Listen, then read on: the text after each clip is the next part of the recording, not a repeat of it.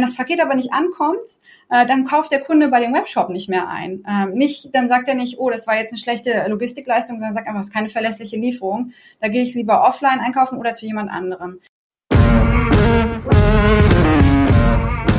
Data-Driven Marketing ist für fast jede Branche ein brandaktuelles Thema. Doch die Herausforderungen werden jeden Tag komplexer. Jonas Raschedi zeigt gemeinsam mit anderen Experten, wie man diese Herausforderungen mit der Hilfe von Daten meistert.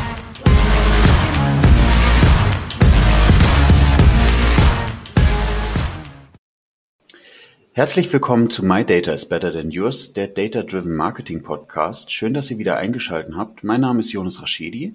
Ich bin auch heute wieder froh, eine, einen spannenden Gast oder es ist eine Sie, äh, eine, der zweite weibliche Gast, den ich eingeladen habe.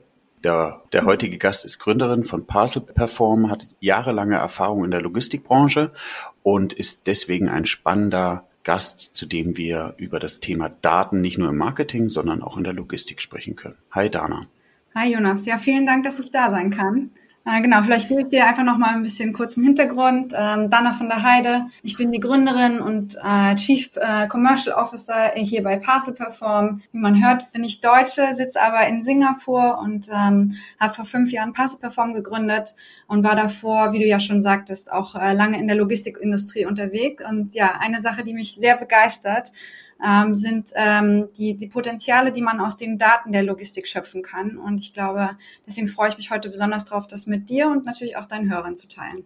Ja, es ist ähm, spannend, weil auch ähm, mein Buch, was ich geschrieben habe, ist ja ein bisschen mehr um den um die Datenfokus oder den Marketingfokus äh, drumherum. Aber als wir uns dann mal kurz auf LinkedIn ausgetauscht haben, ist es ja eigentlich mit der, der das Spannendste. Ne? Also Marketing bedeutet ja eigentlich salopp gesagt, irgendwie den Kunden glücklich zu machen. Und da gehört Logistik auf, auf der letzten Meile auf jeden Fall mit dazu. Aber lass uns heute sehr, sehr gerne eigentlich um, um das ganze Thema Logistik sprechen und wo da eigentlich Daten so den Einzug haben. Ähm, magst du aus deiner Sicht das ein bisschen beschreiben? Ja, total gerne. Also ähm, der Grund, warum ich so viel über Daten in der Logistik spreche, ist motiviert davon, dass ähm, Logistik gerade auf der operativen Ebene natürlich sehr viele Herausforderungen hat. Ja, etwas muss von A nach B transportiert werden. Ähm, man muss verschiedene Wege finden, das zu transportieren. Das muss irgendwie zeitgerecht und zeitgemäß ankommen. Aber ein großes Problem, das die Logistik hat, ist, dass es leider noch sehr intransparent ist, ähm, weil oft ist im Prozess der Auslieferung und zwar dann, wenn es irgendwann mal losgeht, ähm, quasi etwas was in ein Warenlager geschickt wird, um dann da verpackt zu werden. Ähm, dann geht die Bestellung ein, ähm, dann wird diese Bestellung nochmal neu verpackt und an den Kunden geschickt. Gerade in diesem Prozess gibt es ganz viele verschiedene Datenquellen eben auch, weil eben einfach verschiedene Seiten ähm, die Lieferung, die dann zu einem Paket wird, eben in die Hand nehmen. Ja, das ist erstmal das, was wir auf der ersten Meile kennen, also irgendein Truck, der das ins Warenhaus bringt. Dann sind es die Leute, die es im Warenhaus verpacken. Dann hat man die orderspezifischen Daten, also was wurde denn eigentlich bestellt. Dann wird das Ganze verpackt. Auch das ein komplizierter Prozess zum Teil im Warenhaus. Und dann geht es natürlich an den Kunden. Und ähm, auf diesem ähm, Weg der letzten Meile haben es dann manchmal auch sogar verschiedene Logistiker in ihren Händen. Ähm, und dadurch gibt es einfach relativ viel Komplexität. Ähm, und wir äh, mit Passive Perform wollen halt einfach lösen, dass es ein deutlich transparenterer äh, Prozess wird, in dem wir versuchen, von den ganz verschiedenen Datenquellen, die in der Logistik involviert sind, die zu standardisieren, zusammenzubringen. Und ähm, ja, da sind dann viele spannende Use Cases ähm, für alle Beteiligten, nicht nur den Kunden, sondern auch den Händler, den Logistiker und so weiter dabei. Ja, du hast einen spannenden äh, Satz gesagt, dass so viele Teilnehmer eigentlich mit dabei sind und ähm, das ist ja mal der Klassiker bei Daten, irgendwie die ganzen Quellen zusammenzuziehen und ähm, zu standardisieren oder vielleicht jetzt ähm, Beispiel zu sein, irgendwie alles an eine Order zu legen. Ähm, ist, da, da gibt es keine Schnittstellen, die man sozusagen nutzen kann. Das heißt, die, die Unternehmen werden das Problem haben, sich immer eine individuelle Lösung zu bauen, oder? Genau, genau. Also ultra viele Unternehmen haben natürlich so ihre eigene Systemlandschaft. Der, das einfachste daran sozusagen ist noch der letzte Meile Carrier. Ähm, der hat quasi äh, in seiner Tracking-Seite, in seinem Tracking-Portal dann oft die Informationen. Das Problem ist dann, wenn du mit verschiedenen zusammenarbeitest, dann hast du da schon keinen Standard mehr. Jetzt stell dir vor, wir shippen auch noch international, ja, Cross-Border. Ich lebe in Singapur. jetzt bestelle ich hier was, das kommt aus China. All die Events sind erstmal auf Chinesisch. Und nicht nur das, die sind auch noch in einer anderen Zeitzone. Das heißt, wenn der äh, Händler die einfach nimmt oder der Logistiker, dann sind die oft für mich als Endkonsumenten gar nicht verständlich. Für den Händler, der kann die nicht interpretieren, weil sie nicht mal in seiner Sprache sind wenn man sie versucht zu standardisieren, jetzt irgendwie deutsche Winter-, Sommerzeit macht es auch nicht einfacher, dann kommt auch alles gerne mal durcheinander. Das heißt, da ist so viel Komplexität im Spiel, ähm, dass ähm, das auch oft dann daran scheitert, dem Kunden eine wirklich gute Erfahrung zu geben, weil weder der Logistiker noch der Händler ganz genau wissen, was gerade mit diesem Paket passiert. Und das ist was, das wollen wir gerne überwinden und deutlich intuitiver machen für alle. Ja, definitiv spannend.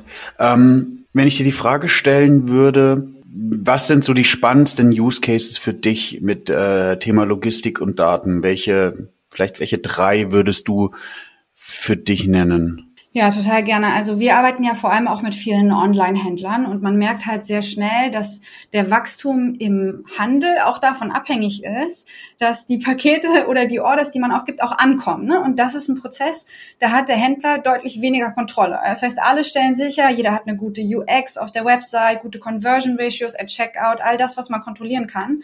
Aber dann gibt man das Paket an einen Logistiker, ja, DHL, Hermes, GLS und wie sie alle heißen, aber dann verliert man die Kontrolle.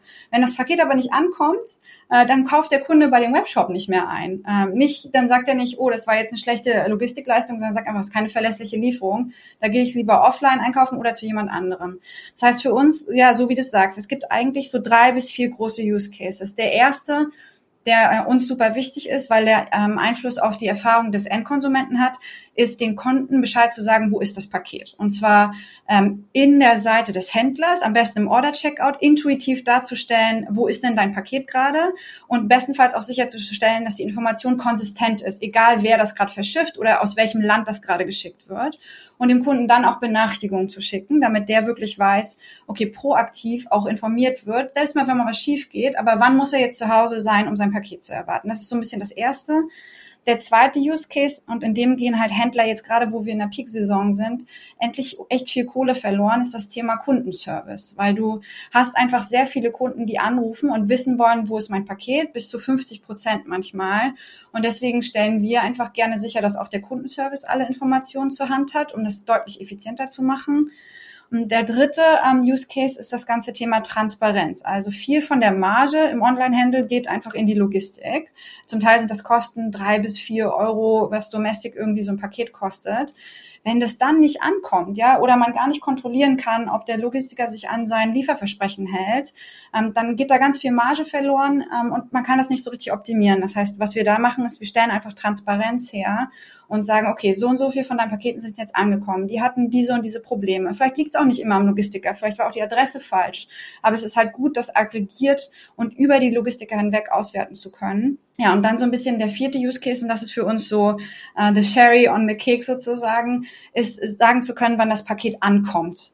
Äh, weil einfach ähm, nur zu sagen, wo es gerade ist, ist ja schon mal super, weil dann weiß man schon mal mehr, als man das üblicherweise weiß. Am besten im Brand vom Händ in der Marke des Händlers. Aber am besten sagt man dem Kunden auch wirklich korrekt, wann es ankommt. Und das kann man halt oft nicht, weil nur fünf Prozent der globalen Logistiker geben dieses Estimated Delivery Date äh, überhaupt an. Und dann sind sie interessanterweise äh, zu konservativ. Das heißt, es ist oft falsch. Dann steht am Checkout, es dauert jetzt fünf bis zehn Tage dann kauft der Kunde aber nicht mehr ein. Und gleich so ist es dann auch, wenn man zu Hause sein soll und auf sein Paket wartet. Ja, äh, je genauer man das weiß, umso weniger Redeliveries hat man dann, umso weniger wird bei der Packstation oder bei der Post abgegeben. Und auch das ähm, ja, ist eine bessere Kundenerfahrung und äh, ja, äh, ist besser für die Marge des Händlers. Von daher ähm, ist das für uns nochmal so der vierte Use Case, nachdem man dann diese Daten all zusammen hat die mit der Hilfe von Machine Learning zu analysieren und zu sagen, wann das Paket wirklich ankommt. Ja, das heißt, ähm, wenn man euch nutzen würde, müsste der, muss das Unternehmen selbst nicht mehr diese Daten ähm, zusammensammeln, aggregieren und eben äh, zu überlegen, was, was, wie, wie kann ich sie analysieren, sondern das ist eben der Part, den ihr mitmachen würdet. Das heißt, ähm, genau. Ja. Ja, die große ja. Herausforderung ist natürlich, das scheint erstmal alles so einfach, aber dadurch, dass jeder Logistiker diese Daten eben anders nennt. Also es gibt keinen globalen Standard für Paketverfolgung, ja, und wir haben es ja gerne, dass irgendwelche DIN-Normen, Standards da sind. Warum ist es so? Weil nur dann kann man die Sachen interpretieren. Wenn jeder Logistiker jetzt erfolgreich an, ausgeliefert anders nennt, dann wird es schwer, das als Trigger zu benutzen, um eine E-Mail an den Kunden zu schicken. Ähm, das heißt, was wir wirklich machen, ist, wir stellen einfach sicher, dass über alle Logistiker der gleiche Standard ähm, funktionieren kann, indem wir das äh, normalisieren, diese Daten. Ähm, und dann kannst du halt ganz viele verschiedene Workflows damit bauen, ja, und ein Ticket für einen Kundenservice kreieren, dem eine E-Mail-Benachrichtigung schicken, vielleicht sogar eine SMS, wenn was Teures ist und der Kunde wirklich zu Hause sein soll. Wenn, das heißt, euer Fokus liegt sozusagen auf der, auf der, auf der letzten Meile vom, von, von, von der Logistik. Ähm, bietet ihr, gibt es eine Möglichkeit, wo du sagst, okay, Daten können auch viel mehr vorne, ähm, vorne im Sinne von der Wareneingang ja. beim, beim Händler helfen? Ja, absolut. Ähm, super, dass du es fragst. Also eine Sache, die wir schon sehr aktiv machen mit all unseren Kunden, ist zum Beispiel das Thema Referenz, ja, was äh, identifiziert dann das Shipment? Und ähm, wo wir zum Beispiel immer anfangen, ist die Sache zu sagen, hey, ähm, check doch mit der Ordernummer. Weil warum soll jetzt der Kunde noch so eine zwölfstellige Tracking-ID dazu bekommen, die zu irgendeinem Logistiker gehört? Das versteht man ja nicht. Das heißt, unser Service äh, bei fast allen Kunden fängt mit der Generierung der Order an. Das heißt, wir haben eine Ordernummer und ähm, da kann man natürlich dann schon quasi orderspezifische Events hinzufügen. Zum Beispiel erfolgreiche Order aufgegeben, die Zahlung ist erfolgt, diese Sachen. Und dann natürlich mit einzubinden, was im Warenlager passiert. Also es ist, ähm, die Waage wird gerade gepackt, sie ist verpackt, man wartet darauf, dass der Logistiker das einsammelt. Weil es oft und dann vor allem natürlich auch in Zeiten von Corona kann es auch mal länger dauern im Lager. Ne? Also äh, Social Distancing Rules und alle müssen Abstand halten. Natürlich natürlicherweise und ja auch selbstverständlich dauert es länger. Aber genau dann hat der Kunde immer das Problem, dass er gar keine Informationen bekommt. Also er hat dann eine Ordernummer, bekommt eine Tracking-Nummer dazu, geht dann auf die Seite des Logistikers, will was tracken, aber da ist nichts. Dann ruft er natürlich an und es ist weder für den Kundenservice noch für den äh, Kunden eine gute Erfahrung. Das heißt, was wir immer unseren Kunden sagen, ähm, bindet so früh wie möglich erstmal nur die Order-ID auch schon an, eure eigenen Events zu der Order, was im Warenhaus passiert und dann fügen wir später die Details ähm, vom äh, letzte Meile Carrier hinzu, so dass der Kunde Kunde da wirklich gar kein Experience Gap hat. Ähm, und ja, wenn man, wenn der Kunde dann weitergehen möchte, und das machen wir auch mit einigen, ist halt schon zu sagen, okay, ihr macht jetzt Marketingkampagne für Weihnachten, sind denn wirklich alle Items, die ihr verkaufen wollt, überhaupt schon im Lager? Oder will man nicht quasi ähm, auch das First-Mile-Tracking machen? Also, dass einfach entweder die Raw Materials oder die Finished Goods, dass die erstmal im Lager ankommen und man weiß, okay, wir haben jetzt diesen so und so viele Pakete von dem, was wir sehen wollten, sind jetzt auch da. Wir können jetzt anfangen, das zu verkaufen. Weil auch so hat dann natürlich der Kunde deutlich weniger Wartezeit ähm, und alle eine bessere Erfahrung und können so auch ihre Kampagnen optimieren. Das heißt, ja, wir raten wirklich ein, das mit dem Tracking so früh wie möglich einzubinden, ähm, weil es einfach aus Kostengründen, aber natürlich aus Gründen der Kundenerfahrung ähm, für alle deutlich besser ist. Ja, ja.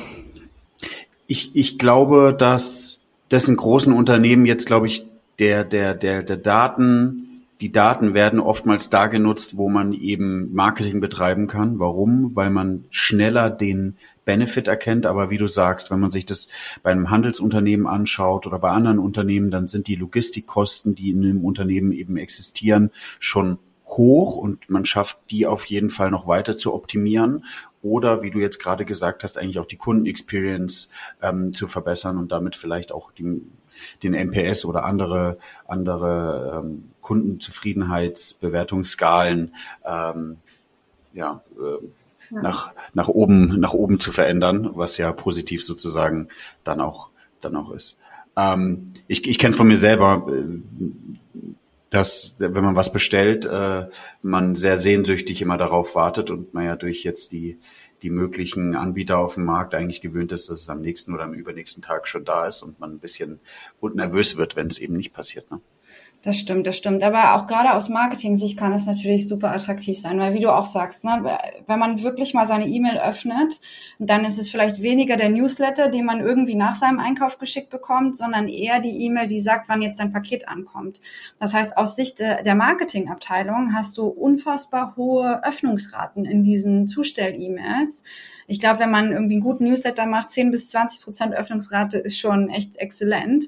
Aber wenn die, wenn man sie uns die E-Mail-Benachrichtigung zum Thema, wann kommt dein Paket an, anguckt, dann sind wir zum Teil bei bis zu 80 Prozent. Und das ist natürlich eine super Gelegenheit für äh, das Marketing-Team, Product Placement reinzupacken, ähm, zu sagen, ja, du hast jetzt gerade das einkauft, das kommt heute an, willst du nicht auch das kaufen? Und vor allem aber auch den Kunden wirklich zurück zur ähm, eigenen Markenpräsenz äh, zu lotsen, ja, mit irgendwie coolen CTAs. Das ist natürlich deutlich besser, als wenn du jetzt vom Carrier eine E-Mail bekommst. Zum Teil weißt du ja gar nicht, welche Bestellung da drin ist. Ja, das kommt irgendwas an und du weißt gar nicht, zu welcher Order das gehört. Ja?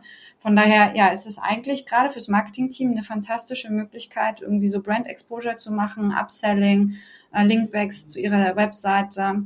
Da geht wirklich einiges. Ja, die, die Logistik wird auch nochmal planbarer, oder? Ich glaube, jetzt in der aktuellen Corona-Zeit und sowas wird, wird ja auch mehr ähm, Lebensmittel äh, versucht zu verschicken.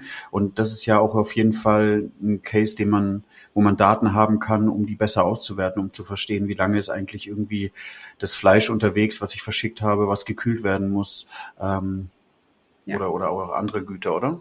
Das ja, ist absolut. ein spannender Case. Ja, absolut. Um halt auch einfach sicherzustellen, dass irgendwelche Security-Sachen, aber auch der, ja, der On-Time-Promise an den Kunden irgendwie einge, eingehalten ja. wird. Ne? Wenn man immer verspricht, das kommt in zwei Tagen an, dann wissen viele Händler oft nur, dass es nicht angekommen ist, weil die Kunden anrufen und sich beschweren. Aber dann ist ja schon zu spät. Ja, das heißt, ja. das Ganze proaktiver zu machen, aber auch zum Carrier gehen zu können, zu sagen können, hey, ähm, hör mal, wir hatten das und das vereinbart. Ich verstehe, es ist jetzt irgendwie gerade schwierig, aber hier sehen wir halt die Probleme. Vielleicht kannst du da irgendwie optimieren. Es geht ja nicht immer nur um Kosten, sondern es geht eben auch darum, irgendwie Lieferketten zu optimieren.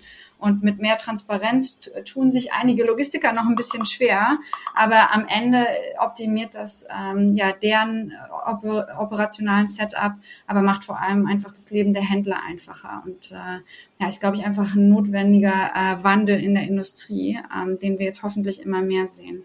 Ähm, das ja. gleiche Thema sehen wir auch, wenn es um die Frage so NPS-Score geht. Ja, also ja. Ähm, spannend ist natürlich auch das Thema ähm, NPS-Score. Ne? Also aktuell hört man eben nur von den Kunden, wenn es schon zu spät ist, weil sie sagen, okay, das, äh, die Sache ist nicht angekommen, aber eben auch mal qualitativ abfragen zu können, äh, wie war denn jetzt euer Einkaufserlebnis und was hat euch dann vielleicht gestört und äh, dann einfach irgendwie zu wissen, okay, vielleicht äh, kommt der Lieferdienst nicht bis zur Haustür, ja, was ja wirklich ärgerlich ist, wenn man ein Sofa bekommt oder äh, das wurde irgendwo abgegeben, da sollte es gar nicht sein, so dass man dann auf Seiten der Händler die Transparenz zu den äh, Transit Times hat und, und weiß, was wirklich angekommen ist, aber gleichzeitig weil man weiß, äh, wann es, ähm, wann die Lieferung angekommen ist, kann man halt auch viel smarter danach nochmal fragen, wie war denn jetzt dein Einkaufserlebnis? Entweder man fragt, wie beurteilst du die Lieferung, aber vielleicht sagt man auch, wie beurteilst du dein Produkt?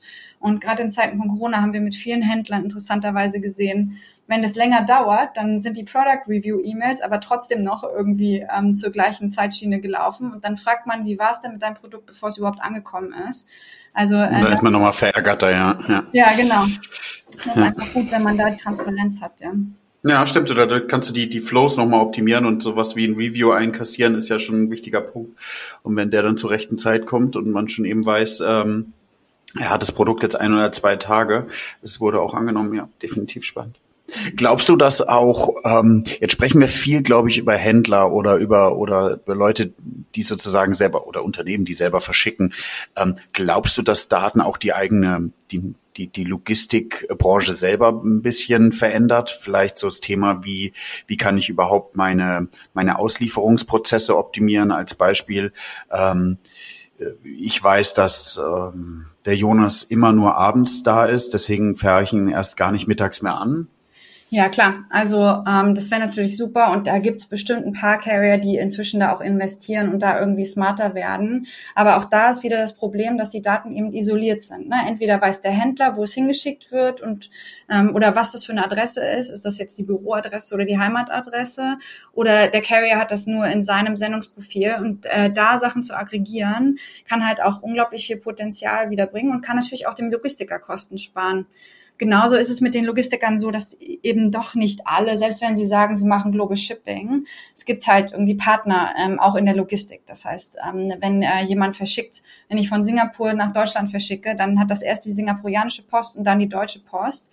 Und da wäre es ja für alle Beteiligten auch gut, wenn ich nicht erst in Singapur gucken muss und dann bei der Deutschen Post, ähm, sondern dass ein, einmal ein vernünftiges Update gibt. Und gerade so die postalischen Gesellschaften, die ähm, ähm, tauschen nur sehr begrenzt die Informationen aus.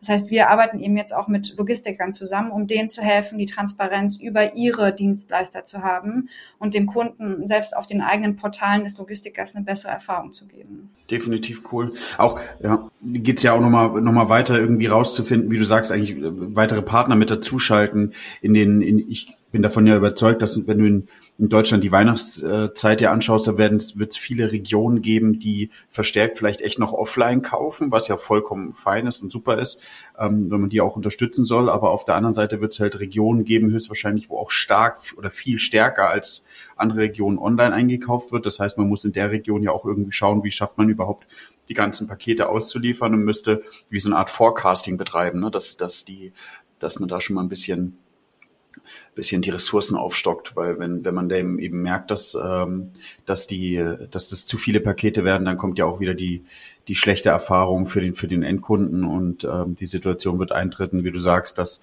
nicht der Logistiker schuld ist, sondern ähm, äh, eben das Unternehmen, wo man bestellt hat. Ja, so ist es. Von daher, ja, na klar, äh, man muss auch äh, ja, die Logistiker unterstützen, weil tatsächlich haben die eine ultra schwierige Peak-Season dieses Jahr vor sich. Ja, es ist sowieso schon immer schwer genug, Leute für sich verdoppelnde Volumen zu finden, die überhaupt die ganzen Pakete handeln.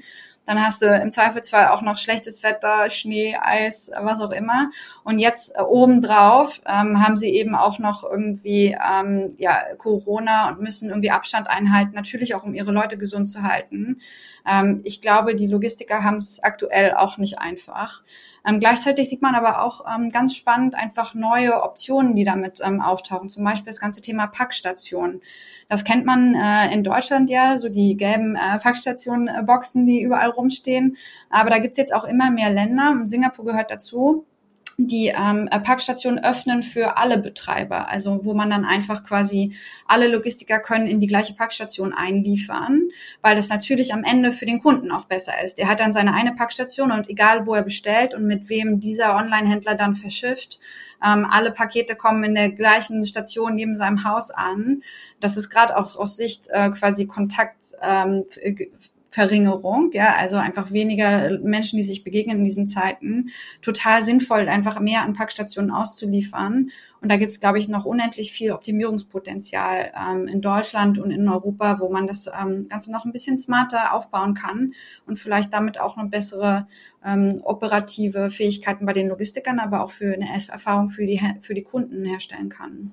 Ja, habe ich gar nicht dran gedacht, aber macht definitiv Sinn, dass man so, eigentlich so eine, eine Packstation äh, pro Haus hat. Ne? Ähm, ist natürlich schwerer in so einer Region mit, mit Reihenhäusern, müsste man vor, vor jede Reihe so eine Station machen, aber es ist definitiv was Spannendes. Ja, absolut. Ja.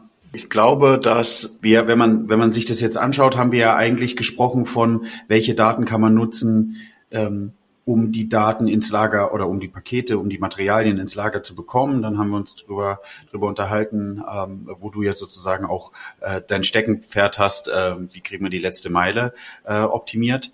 Was ein spannender Case ist, was ich mir jetzt auch letztens mal nochmal angeschaut habe, ist eigentlich, wie Amazon schafft, ihre Lager ähm, zu organisieren, oder? Also die, die gibt's ja tolle Videos mit irgendwelchen kleinen Robotern, äh, ja die nicht Staubsaugen, sondern eben die Lager äh, oder die Pakete von A nach B fahren. Ja. Ähm, was glaubst du denn, was da in der nächsten Zeit passiert? Ich glaube relativ viel. Ich sehe das ja nicht nur aus so einer Amazon-Sicht, sondern auch aus einer Alibaba-Sicht. Ähm, ich war selbst äh, relativ viel in China und die haben jetzt Double Eleven. Äh, das ist ja jetzt, glaube ich, äh, direkt vor der Tür. Und ähm, da ist einfach unfassbar viel los. Und selbst in einem Land, wo, sagen wir mal, Arbeitskraft jetzt nicht so teuer ist wie vielleicht in Europa, lohnt es sich für die schon, ähm, bestimmte Prozesse zu automatisieren. Ähm, aber da ist natürlich, es muss immer wieder im Gleichgewicht sein. Ich glaube, ab einer bestimmten Größe macht es unfassbar viel Sinn. Auf der anderen Seite möchte auch irgendwie Arbeitsplätze erhalten, aber die können auch äh, beteiligt sein darin, die Roboter dann zu steuern. Ich glaube, gerade in so einem Land wie Deutschland, ähm, ja, freue ich mich hoffentlich drauf, auch äh, da in dem Bereich wieder viel mehr Innovation zu sehen. Und klar, Amazon mit ihrer vollen Kontrolle und Standardisierung in den Warenhäusern haben natürlich noch ein bisschen leichteres Spiel als jetzt entweder ein Online-Händler, der das alleine für sich operiert, weil du brauchst ja natürlich immer Skalierungseffekte oder so ein Warenhaus, das geteilt ist von einigen, weil auch da hast du ganz schnell wieder ein Integrations- und ein Datenproblem. Ja, jeder läuft auf einem anderen WMS, TMS, was es nicht alles gibt, ähm, um dann sicherzustellen, dass das wirklich effizient ähm, gemacht werden kann, musst du die Hardware mit der Software, mit den Leuten verknüpfen. Ähm, und da gibt es bestimmt noch einiges an Aufholpotenzial. Aber so Leute wie Amazon, so Leute wie Alibaba zeigen uns das. Und ähm, ja, ich glaube, wir sehen inzwischen immer mehr ähm, Lösungen, die ja Fulfillment auch den ganzen Bereich darum äh, standardisieren wollen. Das, ich ich glaube auch, wie du sagst, ich, das wird, wird kommen, dass man eine Standardisierung braucht. Und wenn man sich natürlich dann, ähm, um auch ein bisschen äh, Werbung für dich zu machen, wenn man sich dann natürlich anschaut, dass ähm, viele Unternehmen große Herausforderungen gerade im Bereich Daten hat, nicht nur, nicht nur in der Logistik, sondern auch Financial Controlling, äh, Marketing, ähm, sollte man sich entweder überlegen, ob man soweit tech-seitig aufgebaut ist und die Kapazitäten hat, um sowas selber zu bauen, oder man nimmt eben ähm, Partner ähm, wie, wie, wie dein Unternehmen, um eben gewisse Sachen davon äh, zu lösen. Ja? Oder eben eine Standardisierung her, herbeizuführen, um dann eben die Daten, die du unter produzierst oder die du eben in einer gewissen Art und Weise zur Verfügung stellen kannst, dann verarbeiten kann. Ja, ja, schon auf jeden Fall. Die, die Frage ist ja immer bei den großen Unternehmen buy or build. Ähm, und äh, ich glaube halt so an Best-of-Breed-Lösungen. Und gerade beim Thema Logistikdaten, ähm, da quasi Vollzeit ein Team von mehreren Leuten zu haben, die ständig die neuen Events der Carrier standardisieren oder die Integration aufrechterhalten. Wir haben noch nicht gesehen, dass sich das wirklich lohnt, das in-house zu machen und haben es deswegen ja auch mit unserem äh, Development-Team, Entwicklerteam in Vietnam wirklich so aufgesetzt, dass wir das halt äh, global als einen Standard für Kunden lösen können. Ähm, von daher, ja, immer eine spannende Diskussion, aber ich glaube langsam aber sicher, und das ist nicht nur gut für mich als Gründerin, sondern für viele der innovativen Lösungen im Logistikbereich und Softwarebereich, ähm, sehen wir immer mehr, dass ähm, auch die größeren Unternehmen verstehen, dass es vielleicht auch okay ist, ähm, bestimmte Services einzukaufen. Ja. Zusammengefasst, ähm, wir sind davon überzeugt oder haben auch darüber gesprochen, ähm, dass Daten nicht eben nur ähm, Kosten einsparen können in der Logistik, Thema irgendwie Optimierung von wann kommt das Produkt ins Lager, wie wird's wird's da verarbeitet, wann geht's eben wieder raus, sondern eben auch ähm, im Bereich Marketing oder Kundenzufriedenheit. Das heißt, ähm, man, man weiß eben, äh, wann das Paket beim Kunden ankommt, kann ihn frühzeitig darüber informieren, wenn es irgendwelche Probleme gibt. Man kann aber auch mit ihm darüber sprechen, ähm, wenn das Paket da ist, nach einer gewissen Zeit ihn eben nach einem Review zu fragen. Das heißt, die Daten können im kompletten Logistikprozess ähm, Optimierung herbeiführen. Man muss sich eben nur anschauen, wo legt man den, den eigenen Mehrwert rein oder die, die meiste Energie rein, weil es wird so sein, dass man nicht alles selber schaffen kann. Oder wie du richtig sagst, äh, Buy or Build nimmt sich halt eben einen passenden Partner mit dazu, ähm, um eben Teile davon selbst zu lösen. Oder im besten Fall hat man vielleicht auch einen Partner, der fast alles lösen kann. Ja, genau, absolut. Also ich glaube immer mehr daran, Logistikdaten sind aktuell noch nicht so sexy, aber wenn man sich mal in die Use Cases anguckt, dann gibt es Gründe davon, warum wir jetzt seit vielen Jahren davon begeistert sind und ähm, so sind es eben auch unsere Kunden, äh, lokal als auch globale Kunden, weil man einfach wirklich das, den Wachstum von E-Commerce ähm, damit positiv beeinflussen kann. Es kostet äh, weniger Geld, es kostet weniger Zeit im Kundenservice und es macht deine Kunden zufriedener. Und ähm, das ist, glaube ich, das, was alle Händler wollen. Und ja, vielleicht ist ähm, Logistikdaten einer der Wege, einer der Quick Wins, mit denen man näher an sein Ziel kommen kann. Und wir freuen uns, wenn wir Teil davon sein können. Ja, dann äh, möchte ich mich an dieser Stelle bedanken, Dana, für äh, bei dir höchstwahrscheinlich etwas spätere Zeit, für mich äh, ein sehr früher Podcast. Ähm, der aber sehr, sehr spannend ist. Wir können uns auch, äh, ich verlinke dich gerne im LinkedIn-Post. Ähm, vielleicht gibt's da einige, die sich eben schon Gedanken gemacht haben über das Thema Logistik oder Daten in der, in der Logistikbranche und wie man das da nutzen kann, um ähm, einen Mehrwert fürs, für den Unterne fürs Unternehmen oder eben auch dann für die, für die Kunden äh, zu generieren. Ja, sehr gerne. Vielen Dank, dass du die Zeit genommen hast. Ähm, und ja, wir freuen uns auf mehr. Vielen Dank dir. Danke. Mehr vom Podcast? Abonniere My Data is Better Than Yours und bewerte ihn gerne.